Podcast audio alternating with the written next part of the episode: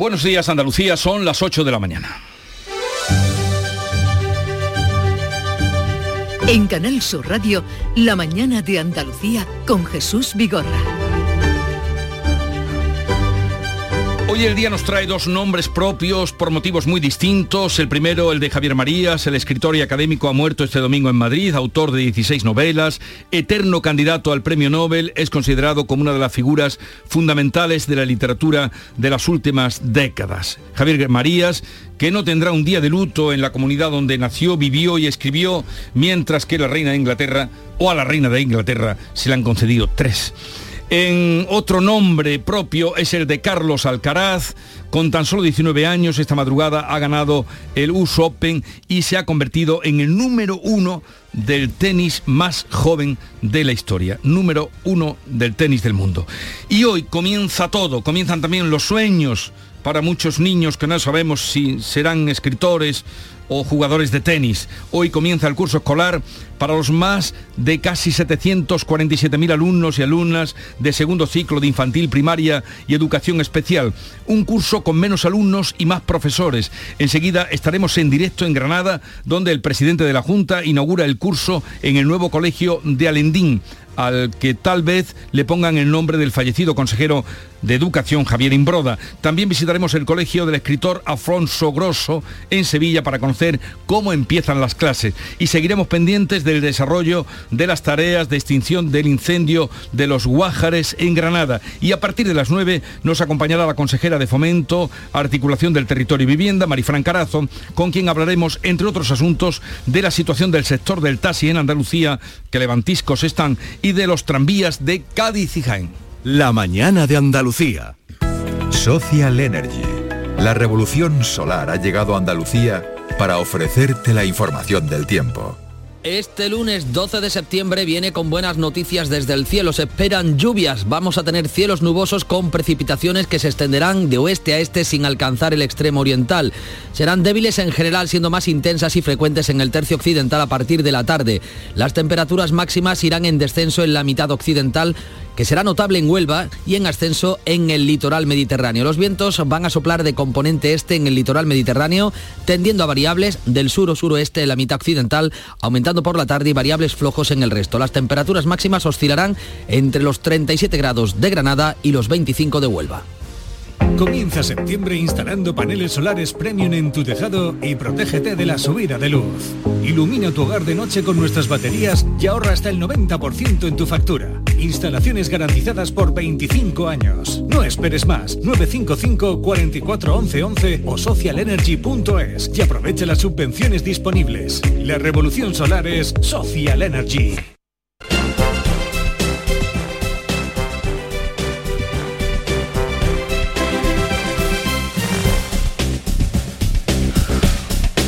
Vamos a conocer ahora cómo es el estado de las carreteras en Andalucía. Conectamos con la DGT, nos atiende Patricia Arriaga. Buenos días. Buenos días. A esta hora van a encontrar tráfico lento en la entrada a Sevilla, en la A49 desde Tomares, pero también especialmente complicada la ronda S30 en Puente del Centenario hacia la A49 y en la Esclusa hacia la A4. También van a encontrar intensa hasta ahora en Málaga la MA20 en el barrio de Bailén Miraflores en sentido Torremolinos y también en la entrada a Málaga por la carretera de Cártama, 357, en la zona del polígono de San Carlos. En el resto de carreteras hasta ahora, circulación bastante tranquila.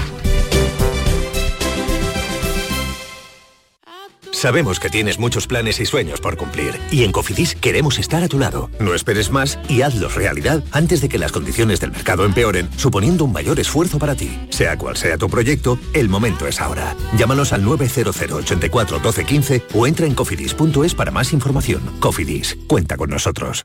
Ya tenemos lista su cabaña de siempre. Las almohadas a su gusto, de pluma para el señor y ergonómica para la señora. Y nos hemos tomado la libertad de dejar fuera del minibar las botellitas de agua para que estén a temperatura ambiente, para cuidar la garganta de la señora. Sueldazo del fin de semana de la 11. Todos los sábados y domingos puedes ganar un premio de 5.000 euros al mes durante 20 años, más 300.000 al contado. Bien, acostúmbrate. A todos los que jugáis a la 11, bien jugado. Juega responsablemente y solo si eres mayor de edad.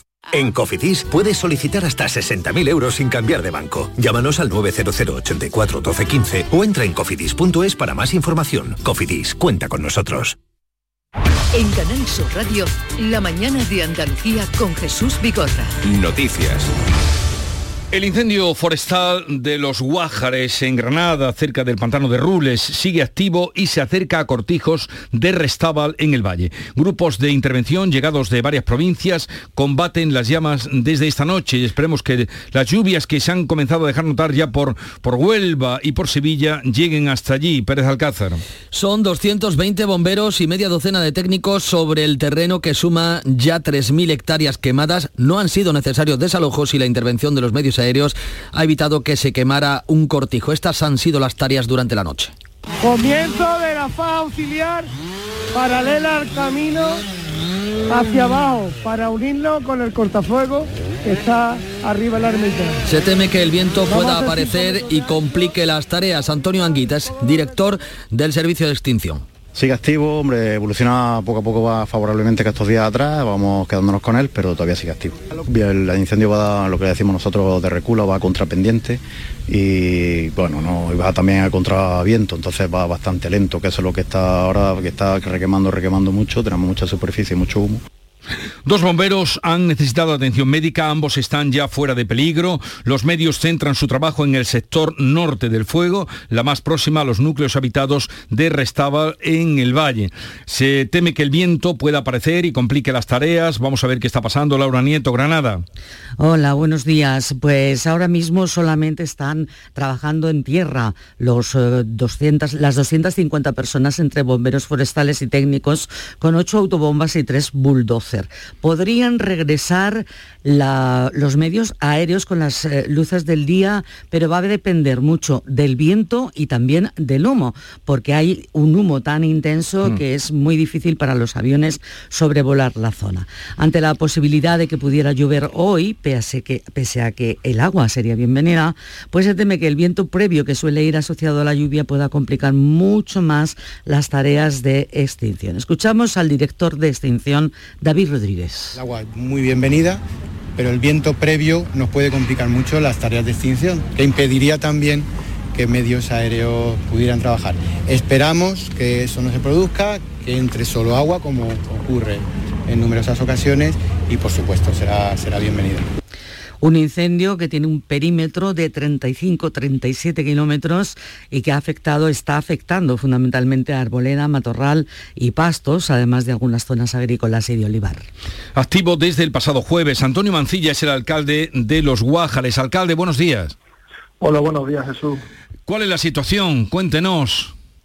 Pues mira, vengo ahora mismo de en lo que afecta al término municipal de Los Guájares y, y esta, esta mañana esta noche se ha reactivado la zona que pega al Cañuelo, en el límite, cerca del límite con Pinos del Valle, y bueno, como bien dice o bien habéis comentado, hace aire y, está complicando la situación. Allí in situ había tres retenes, había una gente de medio ambiente hmm. y, ahora mismo hasta cinco minutos antes de conectar con vosotros, pues estaban incorporando los medios hasta el momento no han tenido que desplazar, desalojar a ninguna vivienda de, su pueblo ni de ningún otro. Em, ¿Continuará así el día o mm, se hace temer todavía por la posibilidad de tener que eh, mover a gente? Bueno, el, peligro que tuvimos más cercano a las viviendas fue la noche del jueves al viernes en el núcleo de población de Guajaralto, pero finalmente no hubo que desalojar a nadie es verdad que el fuego pasó por unos 400 metros de las viviendas, pero allí teníamos montado un dispositivo de protección civil de motriz, mm. bomberos de motriz, para el caso que, afectara a las viviendas. El fuego que ahora mismo hay activo, en mi término municipal al menos, pues no hay peligro para las viviendas. Eh, se atisba lluvia em, porque los, el parte meteorológico da lluvia, por eh, Sevilla ha caído algo, también por Huelva. Eh, usted que sabe mirar al cielo y leer, aunque ahora esté lleno de humo, ¿hay posibilidad de lluvia? Pues mira, esta mañana nos hemos despertado con muchas nubes y bueno, yo yo pido que llueva, pido que llueva porque llevamos ya cuatro días de incendio y, a la gente del pueblo y a, todos se nos está haciendo esto desesperante. Bueno, pues veremos qué pasa. En cualquier caso, dice usted que no hay peligro para los núcleos de población. Eh, algo se va ganando en cortar este fuego. Eh, gracias, alcalde, por atendernos. Estaremos muy pendientes. Antonio Mancilla, alcalde de Los Guájares. Un saludo y buenos días. Un saludo Jesús, buenos días, muchas gracias. Vaya que lleva eh, el alcalde y todos sus vecinos desde el jueves. La consejera de Fomento ha visitado la zona, lo hacía ayer. El presidente Juanma Moreno ha trasladado su ánimo a los bomberos. En Santiago Pontones, ya en Jaén, el Infoca trabaja en otro incendio declarado la pasada tarde, previsiblemente causado por un rayo. Jaén, Irene Lucena, cuéntanos cuál es la situación. Así es, durante la noche han trabajado de manera incesante 75 bomberos forestales, entre ellos miembros del Plan Infoca de Castilla-La Mancha. El incendio se declaraba en torno a las seis y media de la tarde de ayer y a falta de confirmación, como bien decíais, pudo estar provocado por un rayo. Los vientos de la tarde provocaron la aparición de focos secundarios en una zona de difícil acceso.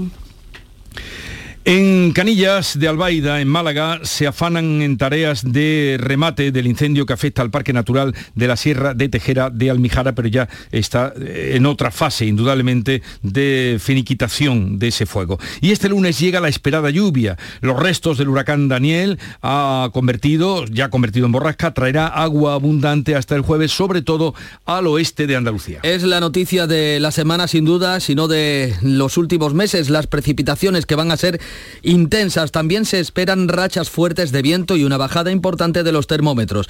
Se pueden llegar a registrar hasta 40 litros por metro cuadrado en zonas de Huelva o de Sevilla. La lluvia llega tras una intensa sequía que deja a Andalucía con un 57% menos de agua embalsada que la media de la última década. Una situación muy complicada según el presidente de la Confederación Hidrográfica del Guadalquivir, Joaquín Páez. Solo ha habido tres años donde haya llovido, haya llovido menos, solo ha habido dos años donde haya habido menos aportaciones y solo ha habido un año en el que estábamos en cuanto a reservas en la misma, en la misma situación, que es el año 95.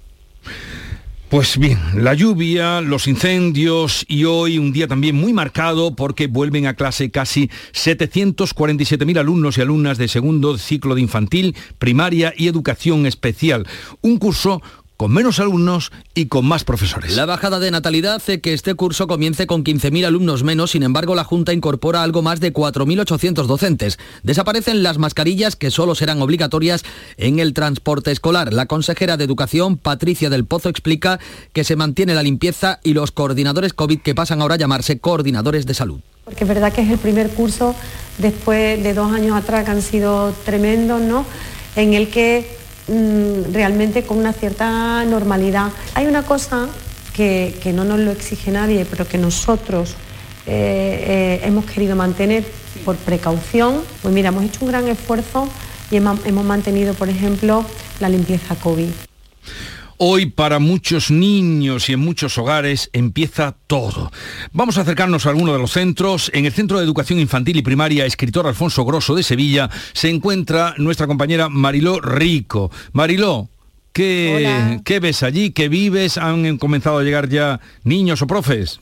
Hola, ¿qué tal? Buenos días. Pues no, la verdad que el colegio está ahora mismo... Eh, abriéndose, se van viendo también que hay algunas ventanas ya con más luz, se van encendiendo las luces de las clases, pero de momento todavía aquí no ha llegado todavía ningún niño, estarán preparándose, rellenando las mochilas, desayunando, bueno, con muchos nervios, como decías, porque aquí en el Colegio Alfonso Grosso de Sevilla, que se encuentra en la zona de Miraflores, pues bueno, está todo preparado después de la puesta a punto, ¿no? Que, sufren o que eh, eh, los colegios, ¿no? No es sufrir, es, eh, bueno, adaptarse, ¿no? Pintura, arreglos para que todo esté en su punto. Pues es un día tan especial para los niños y sus padres y madres, porque vuelven eso, como decía, vuelven las clases y vuelve también la rutina eh, para casi 747.000 alumnos y alumnas de segundo ciclo de infantil, primaria y educación especial en 2.751 centros de Andalucía, mientras el resto de los estudiantes de enseñanza no universitarias van a iniciar las clases el 15 de septiembre, el próximo jueves. Para este curso se detecta, como también estabais adelantando,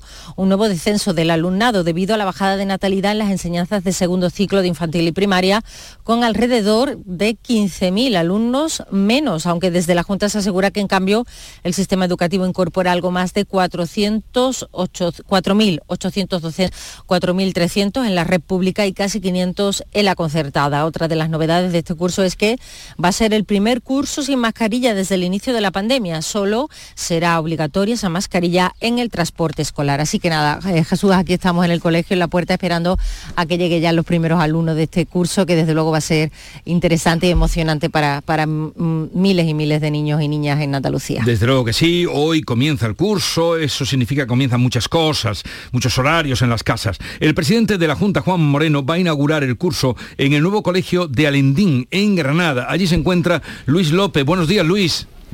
Buenos días Jesús, efectivamente un día de estreno en este colegio de Alendín. El presidente de la Junta a las once y media inaugurará este nuevo centro que viene a ayudar especialmente pues, a distribuir a un alumnado que estaba pues, bastante apretado en el otro colegio que va a seguir activo. Y brevemente estamos con una de las protagonistas del día, Jesús, que es la nueva directora de este flamante centro que está en esta localidad de Alendín, muy cerquita del área metropolitana de Granada. Se llama María del Mar Restoy y es un día como directora que muy esperado, ¿no? ¿Qué tal?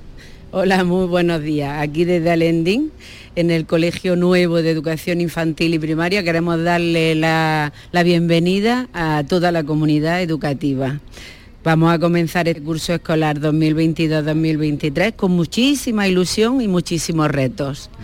Es un curso, eh, María del Mar, que se presenta algo distinto a los dos anteriores, lo escuchábamos anteriormente, también eso eh, posibilita ¿no? mayores, opciones de cara al alumnado y bueno, más tranquilidad por el profesorado. Ahí está, ya el COVID está desapareciendo casi, han quedado unas pocas medidas, limpieza COVID, los coordinadores COVID que van a pasar a ser coordinadores de salud y solamente pues se utilizarán lo que es las mascarillas en el transporte escolar en alumnado de mayores de 6 años.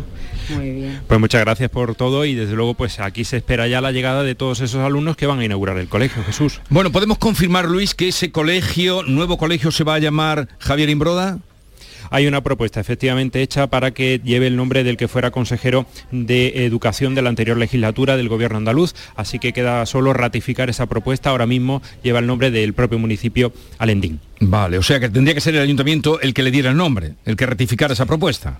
Exactamente, exactamente. Pues ojalá y sea así, porque fue un consejero de educación que dejó huella, desde luego. Son las 8.17 minutos de la mañana en un día en el que celebramos la vuelta al colegio de los niños de primaria y, y también de infantil. Enseguida continuamos. La mañana de Andalucía.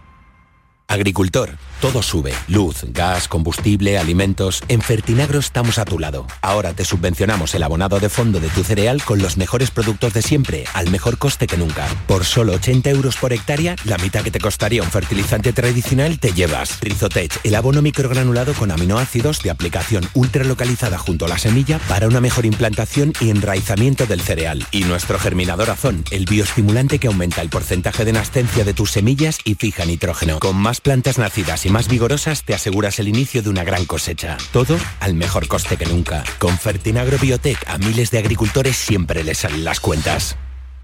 La educación es la mejor base para el progreso y los docentes andaluces el mejor motor para que cada estudiante pueda descubrir su vocación y desarrolle sus potencialidades. En este curso 2022-2023 impulsemos juntos el camino hacia el futuro de Andalucía. El mejor sitio para crecer. Junta de Andalucía. En Canal Sur Radio, la mañana de Andalucía con Jesús Bigorra. Noticias. Salimos ahora al exterior. En Escocia hoy se celebra una misa por la reina Isabel II a la que asistirá el nuevo rey Carlos III. El próximo día 19 se oficiará el funeral de Estado en Londres. En Edimburgo está el enviado especial de Canal Sur Radio Televisión, Álvaro Moreno de la Santa. Buenos días, Álvaro. Jesús, muy buenos días desde un Edimburgo que amanece pues especialmente soleado, la verdad. ¿Qué, nos puedes contar de los actos que allí se van a celebrar hoy? Atención, Álvaro.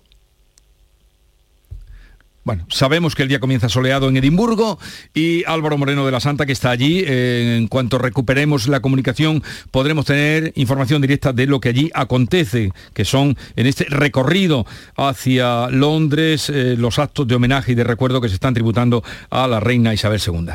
Hoy mm, es el día 201 de la guerra en Ucrania. En las últimas horas Rusia ha atacado infraestructuras en el centro y en el este del país en respuesta a la contraofensiva de los soldados de Zelensky que han logrado ya recuperar en las últimas horas y últimos días 30 ciudades y pueblos. El presidente de Ucrania ha asegurado que el ejército ucraniano ha recuperado en los 10 primeros días de septiembre alrededor de 2.000 kilómetros cuadrados de territorio que se encontraba bajo la ocupación de las tropas rusas. Según Zelensky, las Fuerzas Armadas de Rusia han tomado una buena decisión al huir.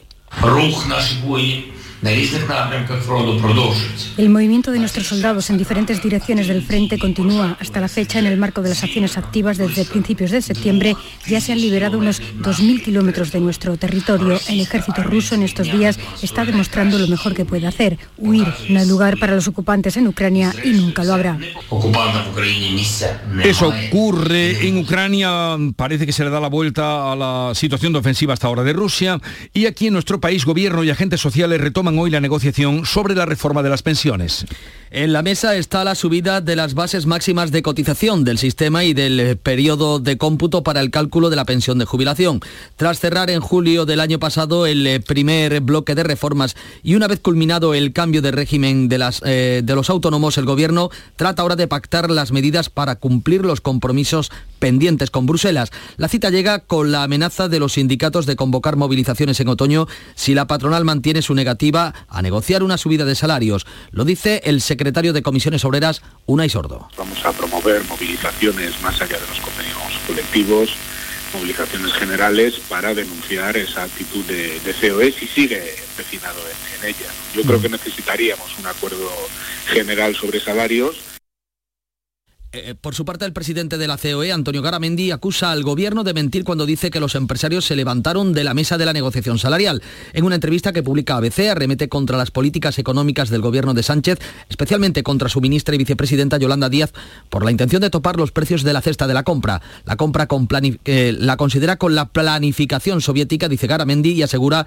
que va contra el libre mercado y va a empeorar el problema de la inflación. Pues hablemos ahora del precio de la luz. El precio medio vuelve a subir hoy casi un 4% hasta alcanzar los 286 euros por megavatio hora. En medio de la espiral de precios, los ministros de Trabajo y de Consumo se reúnen con responsables de empresas de distribución y de asociaciones de consumidores para tratar de pactar su iniciativa de topar precios de productos de alimentación básicos. El director general de la Confederación Andaluza de Empresarios de Alimentación, Álvaro González, rechaza la propuesta y reclama una bajada del IVA de los alimentos. El problema de la inflación no es un problema de márgenes, es un problema de costes. Por tanto, la mejor medida que pueden tomar es bajar los impuestos, bajar el IVA de los alimentos. El presidente del Partido Popular, y seguimos hablando de, energía, eh, Núñez Feijó, va a enviar hoy a Pedro Sánchez un plan energético que propone rebajar el recibo del gas hasta un 40% para los que más ahorren. El documento incluye avales del ICO a empresas a cambio de pactar máximos para la nuclear, las renovables y la hidroeléctrica. El PP consolida su primera posición con más de 8 puntos de ventaja en las encuestas sobre el PSOE, según el último barómetro de GAT3 eh, para ABC. Los, los populares obtendrían hasta 151 escaños, mientras que los socialistas no superarían los 108. Unidas Podemos perdería más de la mitad de sus asientos. Vox también cae a los 40 diputados, pero lograría sumar con el PP para la mayoría absoluta. En plena campaña para remontar las encuestas, el gobierno ha firmado con dos productoras un convenio para el rodaje de una serie documental que retratará el trabajo diario del presidente Pedro Sánchez y del personal de la Moncloa. O sea, Pedro Sánchez ya tiene también su serie. Esta semana el Parlamento andaluz celebra el primer pleno ordinario de la decimosegunda legislatura iniciada tras las elecciones del pasado 14, 19 de julio. Fue eh, luego después el 14 cuando se tomó posesión de la que ahora comienza. La Cámara abordará el, el comienzo del curso escolar, la sequía y la inflación, entre otros asuntos. La sesión plenaria comenzará el miércoles con el juramento o promesa de acatar Constitución y Estatuto de Autonomía por parte de seis nuevos diputados que sustituyen a otros tantos que han cursado baja al inicio de la legislatura. En la sesión de control se le va a preguntar al presidente Moreno sobre las medidas que va a tomar para paliar la inflación, sus prioridades y por el comienzo del curso escolar. Los vocales del Consejo General del Poder Judicial negocian sus candidatos para nombrar dos magistrados del Tribunal Constitucional, pero no lo harán antes del martes, como habían venido anunciando día 13, día en que se cumple el plazo marcado por la reforma legal del Gobierno. En principio hay pocas posibilidades de acuerdo. En el pleno del pasado jueves los vocales conservadores se negaron a votar y plantearon la necesidad de establecer primero las reglas para la elección, pero sin fecha límite. También se decidió que el pleno no se volverá a reunir hasta eh, que haya dos candidatos datos decantados. Y si eso no se consigue, el confidencial apunta hoy que eh, Lesmes, Carlos Lesmes, antes del día 12 de octubre, ha dado ya fecha, dimitiría. Hoy comienzan las pruebas en blanco que evaluarán los horarios del tranvía, el tranvía de la Bahía de Cádiz. El tren circulará en esta fase de pruebas también durante los fines de semana. El compromiso de la Consejería de Fomento es que el tranvía de la Bahía entre en servicio a lo largo de este mes de septiembre. La consejera Marifran Carazo insistía hace unos días en que estos son los últimos pasos. Nos encontramos dando los últimos pasos que ya son flecos, pero que son necesarios desde el punto de vista administrativo, completando esas pruebas que eran necesarias y que estamos trabajando con la Agencia de Seguridad Ferroviaria, como saben, pues en un sistema híbrido, tranviario y ferroviario. En segundo lugar, trabajando de la mano de Renfe también para su futura explotación. Pues de este y otros asuntos, como el conflicto del taxi, hablaremos con Marifran Carazo, consejera de fomento a partir de las 9 de la mañana. Y ahora volvemos a Escocia, Edimburgo, porque allí se va a celebrar una misa por la reina Isabel II, a la que va a asistir el nuevo rey Carlos III, y donde se encuentra nuestro compañero Álvaro Moreno de la Santa, que nos decía que eh, había amanecido mm, con sol. Cuéntanos, Álvaro. Buenos días, Jesús. De nuevo nos encontramos a los pies de la Catedral de St. Giles donde a lo largo de esta mañana van a llegar los restos mortales de Su Majestad la Reina Isabel II. Estamos justo en el inicio de lo que se conoce como la Royal Mile, que es el trayecto que va a recorrer un solemne, eh, un solemne, digamos, procesión, una solemne procesión con el rey Carlos III al frente desde el Palacio de Holy Road, que es donde está ahora mismo la reina, y hasta esta catedral. Lo que podemos contarte ahora es que hay muchísima eh, seguridad, muchísima policía, hay muchísimos medios de comunicación que están tratando de buscar un sitio, ya hay gente esperando para ese momento. Hay que tener en cuenta que por primera vez a partir de hoy, a las 5 de la tarde, los británicos y el resto de eh, ciudadanos eh, van a poder velar a la reina Isabel II. Va a estar aquí en la catedral durante 24 horas. Será mañana cuando regrese en avión a eh, sus restos regresen en avión hasta Londres y no será hasta el miércoles cuando pueda ser velado en Londres, en esa eh, zona privilegiada del Palacio de Westminster, hasta que el lunes 19 se ha trasladado a la Bahía de Westminster para ese funeral de Estado que se prevé que sea eh, el mayor de la historia, el mayor despliegue policial y de personas, movimiento de personas en la historia de Londres. Álvaro Moreno de la Santa informó mm, desde Edimburgo, donde va a tener lugar esa misa en honor de Isabel II y luego pues siguiendo también todo lo que está ocurriendo para contarlo en Canal Sur Televisión y también en Canal Sur Radio. Álvaro, un saludo y que tengas un buen día. Muchas gracias, eh, Jesús. Como anécdota te puedo contar que la televisión está diciendo que los medios de comunicación tienen que estar y las personas en general que vayan a asistir a, este funeral tienen que ir con muchísimo tiempo porque se prevé, según palabras de los medios británicos, un verdadero caos de trenes en Inglaterra del norte hacia el sur. Bueno, pues ya eh, están eh, esas todos los aspectos que nos va contando de todo lo que allí sucede en un país en este momento bastante convulsionado. Eh, Álvaro, un saludo y que vaya todo bien. Hasta luego. Un abrazo.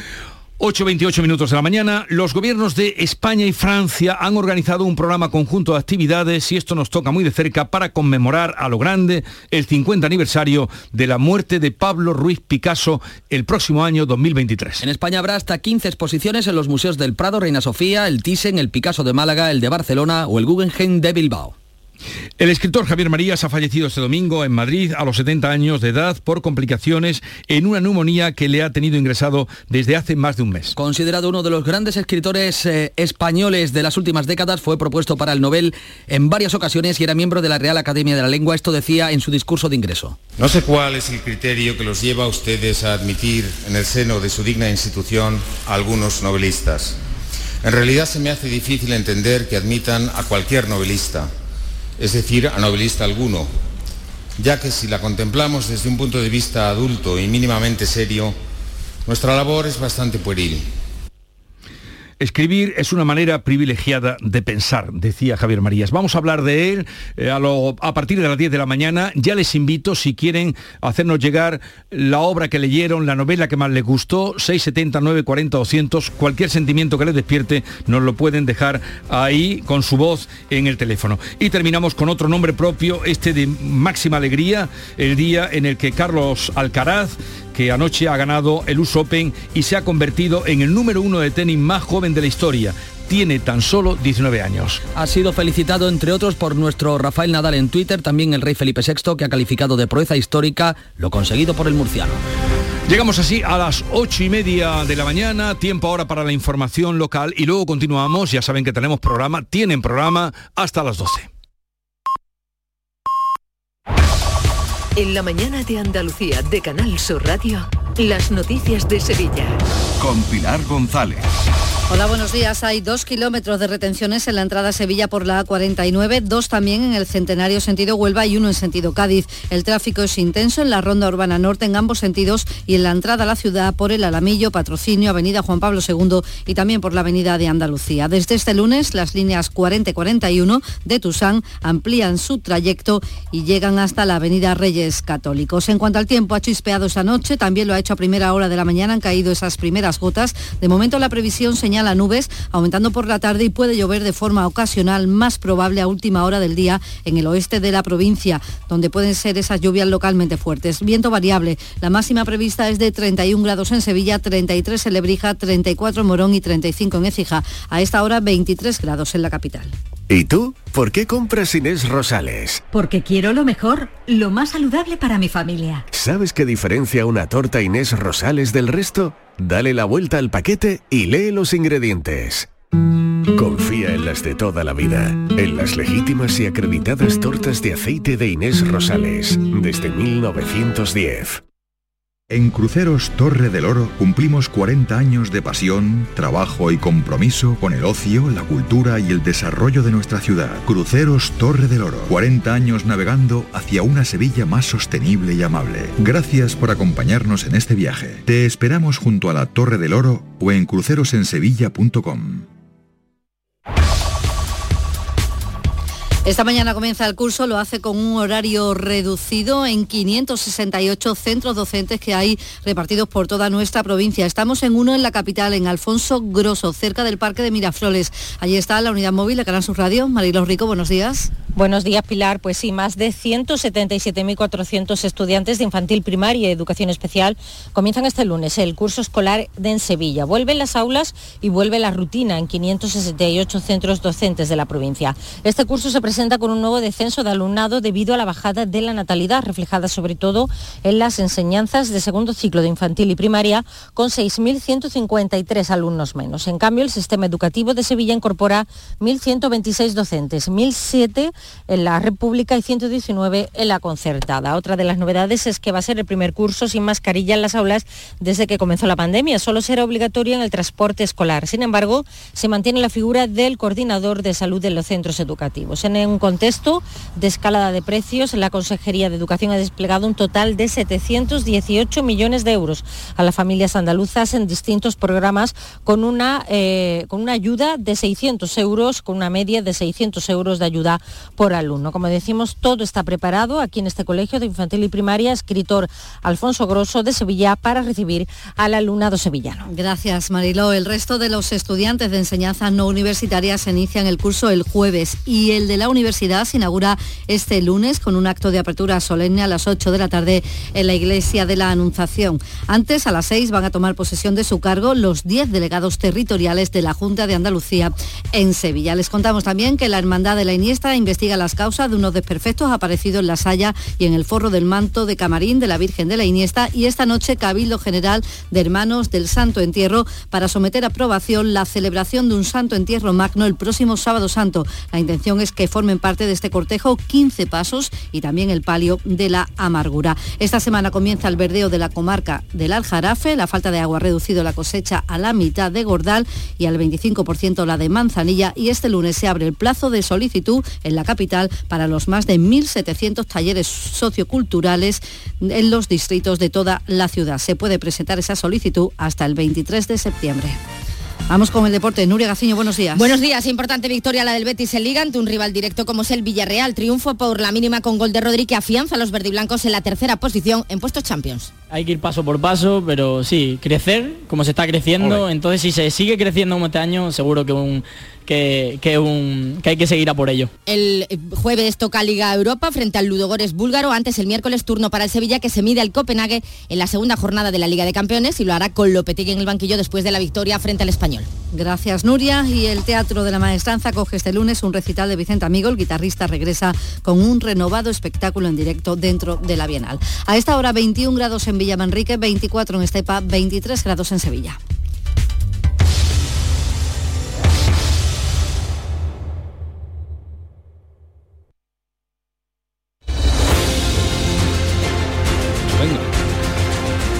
Trío magnífico tenemos hoy para comentar la actualidad que está cargadita de cosas con Estela Benot, Kiko Chirino y Javier Caraballo.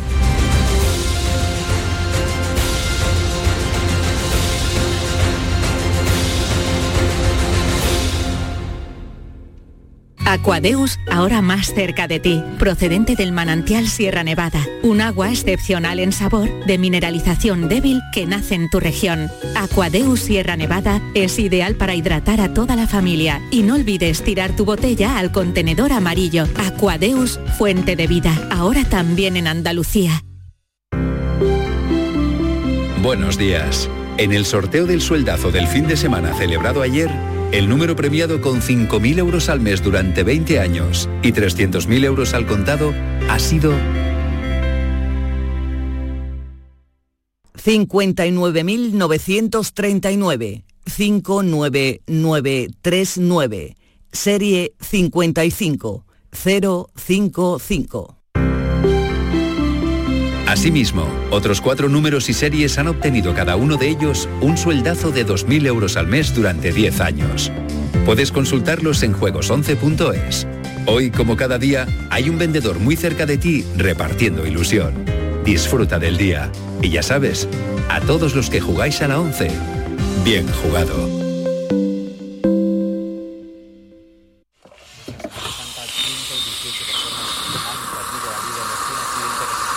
Día hay más hombres que saben que la plancha no es solo una entrada de roja directa. Cada día somos más hombres blandengues construyendo una masculinidad más sana, más fuerte. Blancos responsables, Ministerio de Igualdad, Gobierno de España. Ya está ahí el niño del vecino con la pelotita. ¿Pero qué dices, Yuyu? Si ese niño es un figura, ese va a ser un crack. ¡Un crack! La que es una crack es mi mujer, que llamó a Hogar Solar, pusimos las placas solares y ahorramos tela en la factura de la luz. Vaya pelotazo, ¿no? Pelotazo le daba yo al padre del niño. Llama al 955 31 80 80. Hogar Solar, la luz que te ayuda a ahorrar. ¿Por qué Agua Sierra Cazorla es única? El equilibrio de su manantial es único, el más ligero en sodio, la idónea para la tensión arterial, más rica en magnesio, calcio y bicarbonato. Y ahora Agua Sierra Cazorla con los refrescos saludables de verdad, sin azúcar y sin gas, más naranja y limón. Agua Sierra Cazorla, la única en calidad certificada. La tarde de Canal Sur Radio con Mariló Maldonado tiene las mejores historias y las más emocionantes. Un programa para disfrutar de la tarde, cercano, pendiente de la actualidad, con un café con humor, te escucho en tu radio. La tarde de Canal Sur Radio con Mariló Maldonado. De lunes a viernes a las 3 de la tarde. Canal Sur Radio, la radio de Andalucía.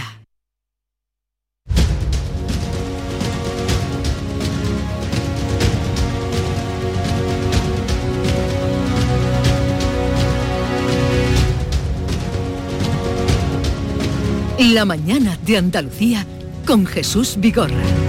Vamos ya a saludar a nuestros compañeros eh, periodistas ya muy baqueteados eh, en la actualidad como son Estela Benó, buenos días. ¿Qué tal? Buenos días. Eso de Recién baqueteado venida. me lo puedo tomar como un elogio, ¿no? Elogio, elogio Ah, vale, vale, no, yo era por si acaso. Ah. Que se dice cuando el bolso está ya viejecillo, tú sabes, está todo baqueteado. Ay, Pero periodistas con experiencia, Ah, vale, pero vale, por no decir una palabra y una otra palabra, otra, otra imagen. Periodistas muy versados en la actualidad. Bueno, querida, eh, tú acabas de llegar, ¿no? Sí, la verdad es que acabo de terminar mis vacaciones, bueno, y me incorporo aquí felizmente. Para mí es un honor poder estar con vosotros en estas Esta es tu primera entrada, ¿no? Sí, es mi primera la entrada. temporada. Bueno, Kiko Chirino, eh, subdirector del Ideal de Granada, eh, periodista compungido por la muerte de Isabel II.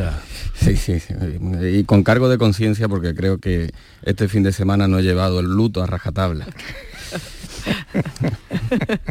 Bueno, está a tiempo todavía, pues tienen día. Hasta Ah, que... Voy a esperar que, decreten otros tres a lo largo de la semana. Bien, y también está con nosotros Javier Caraballo del Confidencial. Buenos días, Javier. Muy buenos días. ¿Qué tal estás? Muy bien, no haré comentarios sobre la gente que vuelve de vacaciones a mitad de septiembre. Bueno, no, en fin, no, Bueno, también me fui muy tarde en No, no, agosto, me- ¿eh?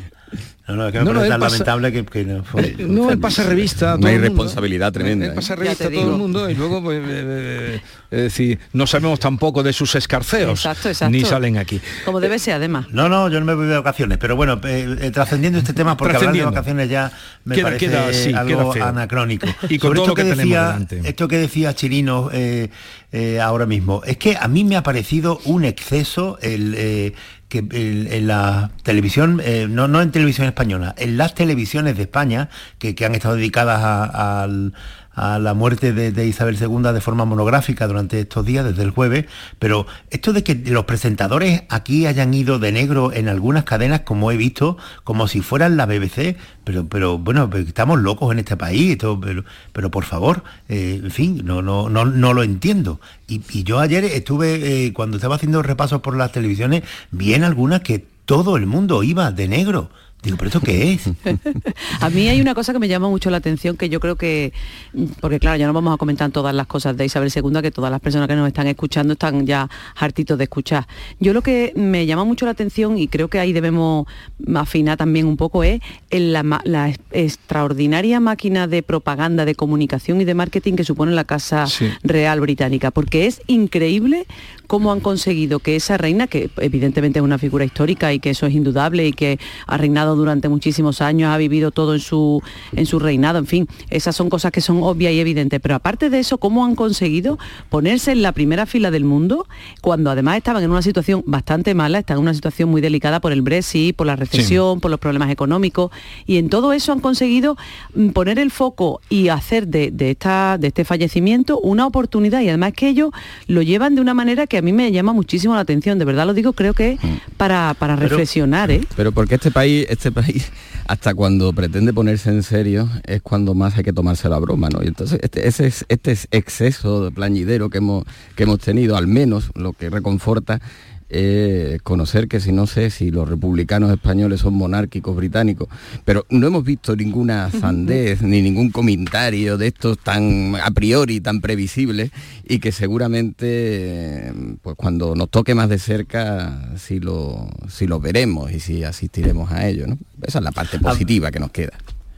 No, a ver, a ver hay eh, algo que, que es indudable, que, que es la, la trascendencia histórica de, de- de Isabel II y lo que ha supuesto en el mundo, lo que ha representado, Eh, sobre todo para la cohesión de- de- del Reino Unido y para la cohesión del antiguo imperio brit- británico una vez que, que empezó a, a desmoronarse.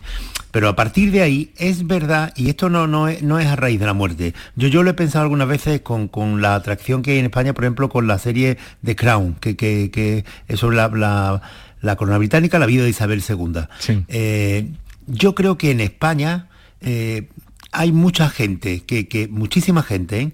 que, que, admira, elogia y le rinde pleitesía a, a algunos asuntos de la corona británica, los mismos asuntos que si estuvieran referidos a la corona eh, española, lo, me, eh, lo- serían objeto de menosprecio, de burla o de ridículo. Aquello Mm. que, que- que admiramos y elogiamos en la corona eh, británica, la grandeza, aquí se ve un exceso. Lo mismo, ¿eh? exactamente Sí, sí. lo mismo. También hay Y- donaciones y- comprometidas allí. Y ese, y ese doble rasero es algo que, que, bueno, pues está aquí en, en lo nuestro, pero y, y yo, en fin, como no tengo ese, ese doble rasero, no tengo ese complejo, yo de quien estoy orgulloso desde el punto de vista histórico es de la corona española, por supuesto. Sí, pero mm, para mí quien resume muy bien todo lo que estáis hablando y lo que hemos vivido y que todavía queda, ¿eh? Tela. Que todavía queda, que ahora viene el entierro. Sí, es que están paseándola por Y todo que ahora el Reino viene, Unido. después vendrá la coronación, del que antes se ha hecho burla.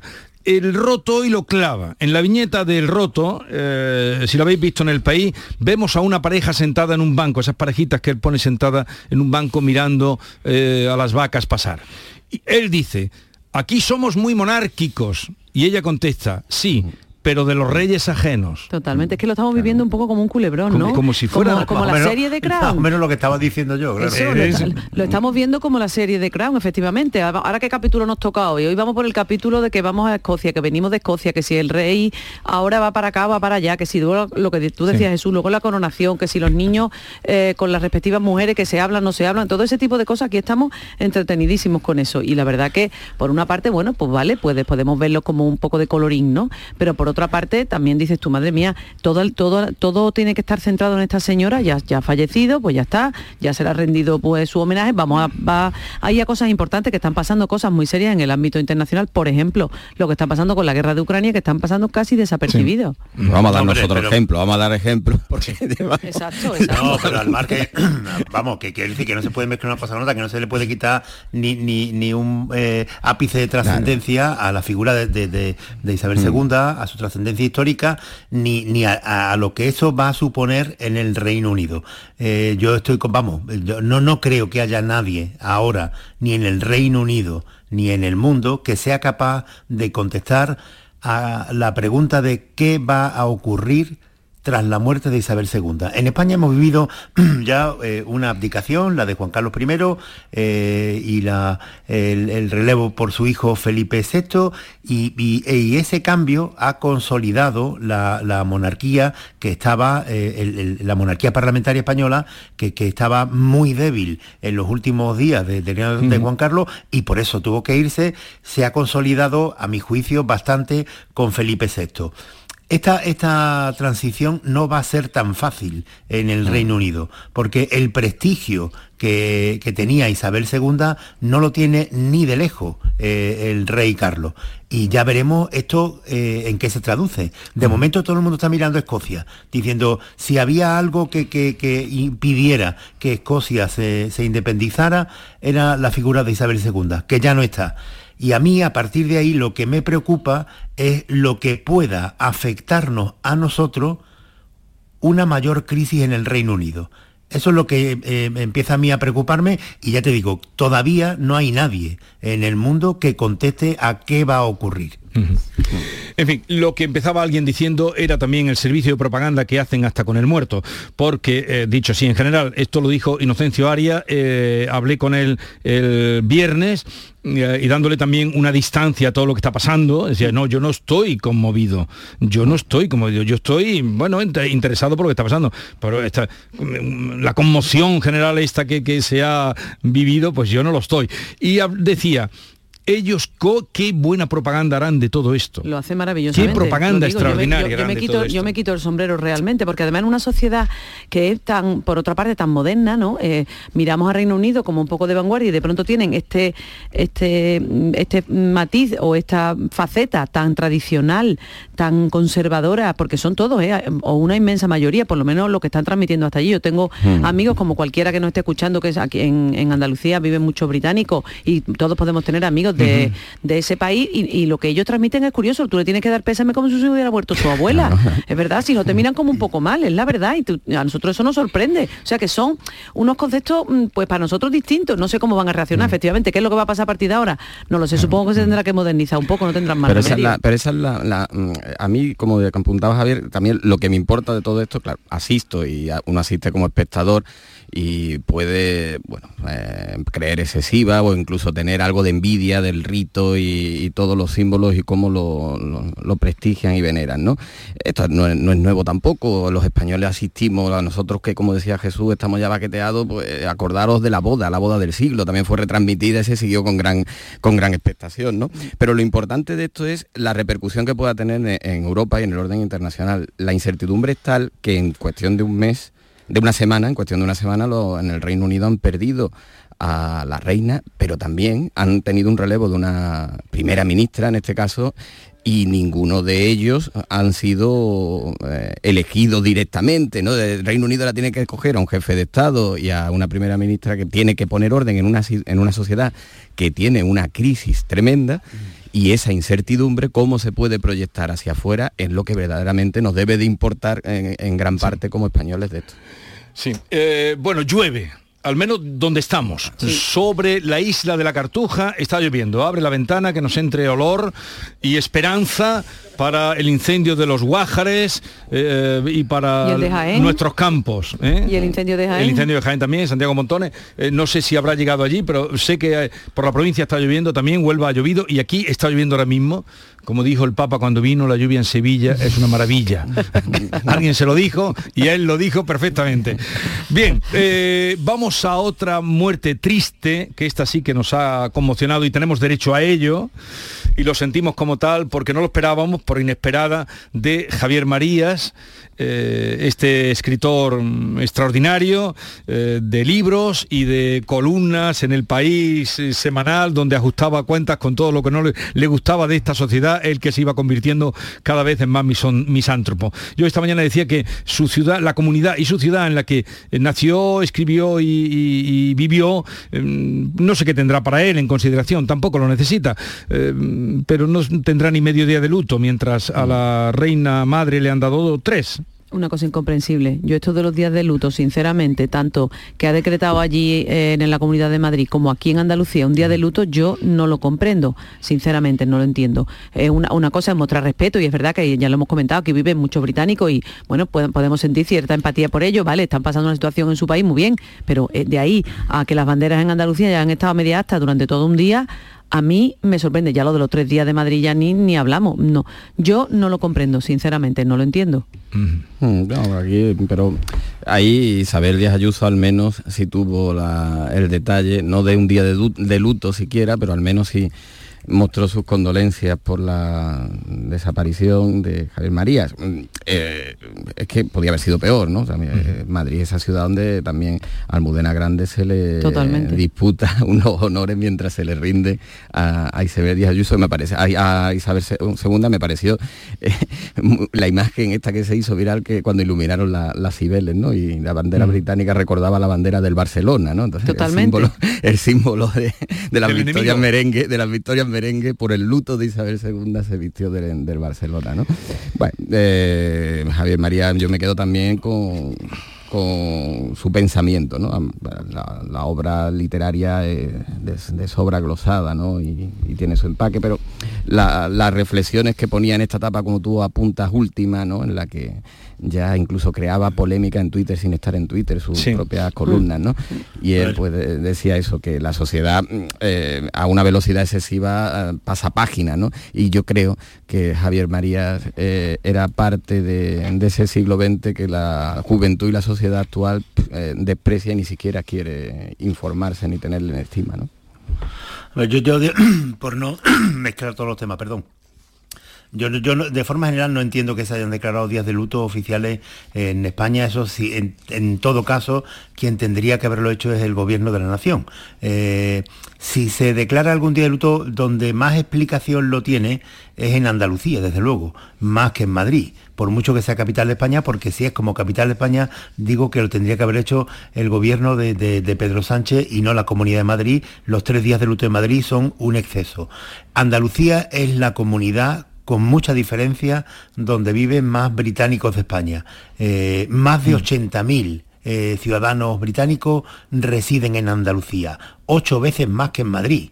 Aquí residen ocho veces más ciudadanos eh, británicos que en Madrid, con lo cual, que, y tenemos el Peñón de Gibraltar, Peñón. con lo cual, que se hubiera declarado aquí un día de luto no me parece, eh, o sea, no me parece tan raro como los tres días de luto de Madrid. Y con respecto a, a Javier Marías, pues, pues, a ver, yo, yo no soy mucho de novela, eh, yo he leído más eh, al padre, a Julián María, que, que a Javier Marías, pero de forma general lo que más me atrajo de esa familia es cuánta inteligencia, cuánta sabiduría en una sola familia. O sea, que, que- hayan estado eh, en, en la misma mesa de camilla eh, una persona como Julián Marías, que que un filósofo de los más importantes de España del último siglo, amigo eh, y discípulo de Ortega y Gasset, y Javier Marías, al que todo el mundo le reconoce con mérito hoy, que eh, tendría que haber tenido el premio Nobel de Literatura, pues, pues a mí me causa admiración del talento que hay en España. Y Javier Marías, de luego, era una persona para mí, eh, por las novelas que le he leído, que era fascinante. Solo faltaba una línea, una línea, leerse una sola línea, la primera de sus novelas para engancharte. Y, y luego lo- los artículos, como hemos dicho. Es que, es que yo creo que tiene mucho mérito además porque evidentemente era un novelista de éxito, ya lo estamos comentando. Yo invito también que la mejor manera, yo siempre lo digo, cuando se muere un escritor, ya sabemos lo que le vamos a pedir a los reyes ese año, el libro de ese escritor que se ha muerto. Yo creo que, mm, bueno, debe- de- de- es el homenaje que debemos hacer a todos. Sí. ¿no? Ahora volver a releer todas las novelas, las que tengamos en casa o las que no tengamos, y pedírselas a los reyes o a los santos cumpleaños o aprovechar este septiembre de vuelta a la rutina para, para disfrutar de sus novelas, porque a mí me parece que una novela por la noche siempre es como un, no sé, un asidero para todos nosotros, ¿no? Te acuestas y te duermes de otra manera. Yo, aparte de todo eso, es que escribió mil artículos en el País Semanal y yo creo que eso tiene mucho mérito para una persona con su trascendencia que tenía, bueno, tenía que vivir, vivía de la, tenía la inmensa fortuna y la inmensa sabiduría de poder vivir de la literatura y de lo que escribía. Y esos artículos pues eran como un poco, para él una válvula de escape, intentaba ser polémico. Yo creo que lo hacía, no sé, lo hacía con intención, ¿no? De provocar, de, de- de generar No, y- debate. y, y también porque había cosas en la sociedad Sí, como que no, a le nosotros que no le bien y que no le era su manera. y, no tenía problema, ¿no? No le dolían prenda en, en decir lo que quisiera y eso estaba muy bien. Demostraba que era más libre de lo que mucha gente podría pensar Sí, que no, serlo nunca, ¿no?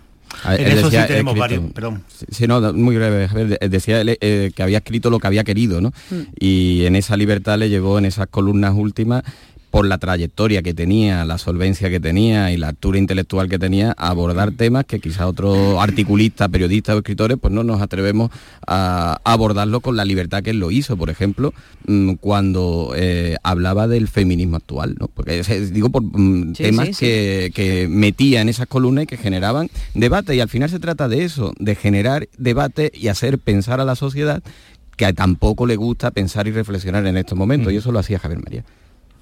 No, no, iba a decir que, a ver, eh, la importancia grande de Javier María eh, no es esta, sino de la de la, las novelas. Hay muy pocas novelas en la historia que se recuerden por la primera línea.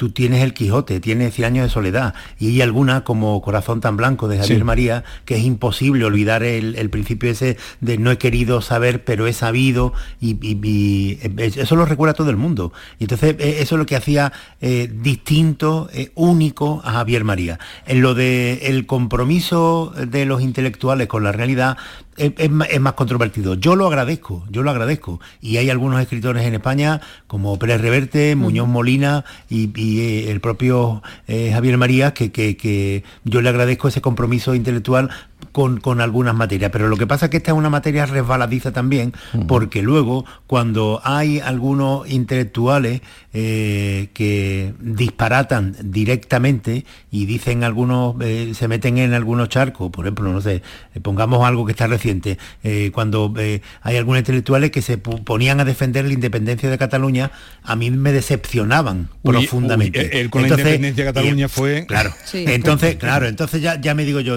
entonces a mí que me gusta el compromiso de los intelectuales solo cuando dicen Claro, cosas que que, me agradan. conviene, pues, claro. No, no, en eh, fin, eh, en el- en el- pongamos que es así, que solamente me gusta el compromiso de los intelectuales cuando me agradan, y estas tres personas que he puesto de referencia, Pérez Reverte, Muñoz Molina y Javier María, me, para mí son ejemplares. Los tres académicos, más o menos de frisan la misma edad. Él, uno, tengo aquí, un, me he traído varios libros de los que tenía allí. Hay uno que dice lengua hiriente y superior y comienza así.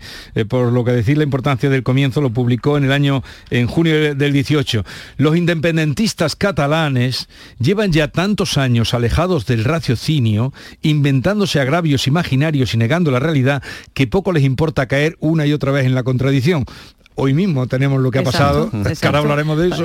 hoy mismo tenemos lo que pasado ayer. Que eso podía ser, mm, si no, si no citas el autor ni el, contexto, podía ser una reflexión de hoy mismo, de cualquier pensador, ¿no?